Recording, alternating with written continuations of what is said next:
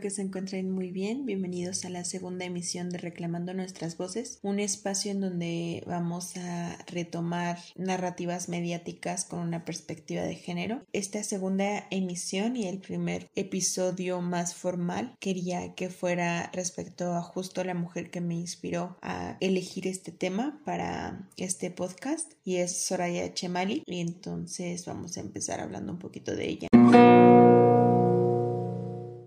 Soraya Chemali es una escritora y periodista que ha ganado diversos premios. Ha escrito para medios como The Huffington Post, The Time, para The Guardian y The Nation. También escribió su libro que se llama Enfurecidas, reivindicar el poder de la ira femenina, en donde habla de cómo podemos usar todo este enojo que tenemos por ser reprimidas por tanto tiempo a nuestro favor para una lucha para cambiar las cosas. Además, es directora ejecutiva de Representation Project. Entonces, yo la conocí a ella gracias a su plática de TED que se titula The Credibility Gap, How Sexism Shapes Human Knowledge, que básicamente trata justo de la brecha de credibilidad y de cómo el sexismo en el que vivimos, el sexismo sistemático, el patriarcado, moldea el conocimiento de los seres humanos. En esta plática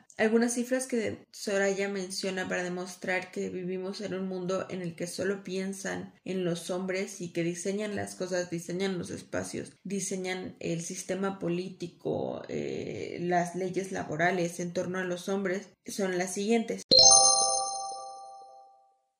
Hasta el 2003 es que se empiezan a utilizar modelos femeninos de cuerpos para hacer pruebas de accidentes automovilísticos por parte de las empresas automotrices. O sea, antes de eso, mira, nuestra anatomía no les importaba. El 85% de los hombres podrían recibir corazones artificiales porque encajan en su caja torácica, mientras que solamente el 20% de las mujeres tiene ese privilegio.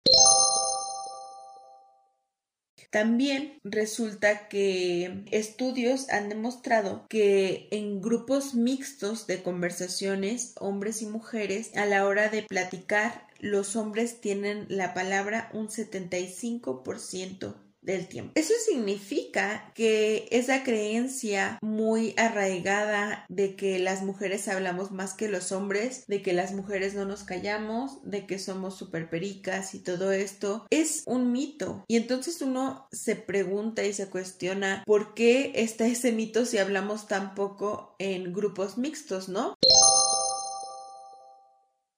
Pues creo que viene de una creencia súper patriarcal que nos inculcan desde chiquitos, que es como el calladita te ves más bonita. O sea, tú como mujer, entre menos hables, mejor. Ese 30%, esas cinco palabras que sacas, ese un comentario que dijiste, mira, te lo pudiste haber ahorrado y la sociedad estaría mejor, la sociedad estaría más cómoda. Eso es lo que nos están diciendo implícitamente con todos estos comentarios. A mí me parece muy importante hablar de eso porque estos comentarios, estos chistecitos, esta forma de abordar estereotipos de género son muy graves, aunque muchas personas puedan decir, ay, es que solamente es un chiste, solamente es lo que se dice, ay, pero entonces de que te quejas igual, pues si quieres hablar, habla más. Realmente es mucho más complejo que eso porque las creencias con las que uno crece nos forman y a veces ni siquiera somos conscientes de por qué tenemos miedo de hacer ciertas cosas o por qué sentimos que no está bien que, por ejemplo, las mujeres digan groserías o por qué sentimos que no está bien que los hombres lloren. A veces no hay, a veces hay personas que creen eso muy firmemente pero ni siquiera lo pueden explicar porque son creencias muy arraigadas que se quedaron en su subconsciente por la interacción social y por la interacción cultural y el status quo que ellos fueron absorbiendo.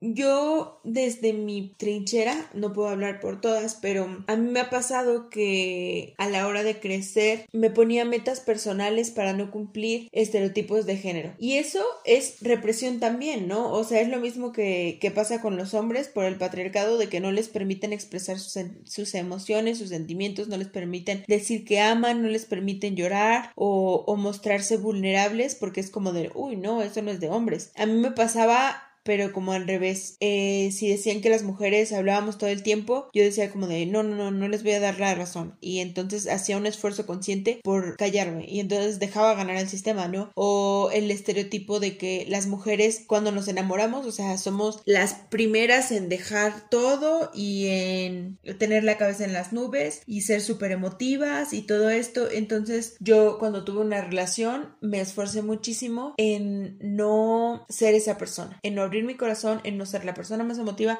en no ser la persona que buscaba, que obviamente terminó saboteando mi relación, ¿no? Pero el punto es que yo estaba escuchando mucho más la voz de la sociedad, lo que dictaba la sociedad respecto a qué tenían que hacer las mujeres y en este afán de mostrar, de demostrar que estaba estaban equivocados, pues terminaba negándome a mí y terminaba negando lo que yo sentía y lo que yo creía y lo que me hacía bien y terminaba incapaz de conectar con mi propio deseo de ser amada o de amar o de compartir o de gritar o de sentir emociones y expresarlas como que quiero ser humano debería poder hacerlo, ¿no?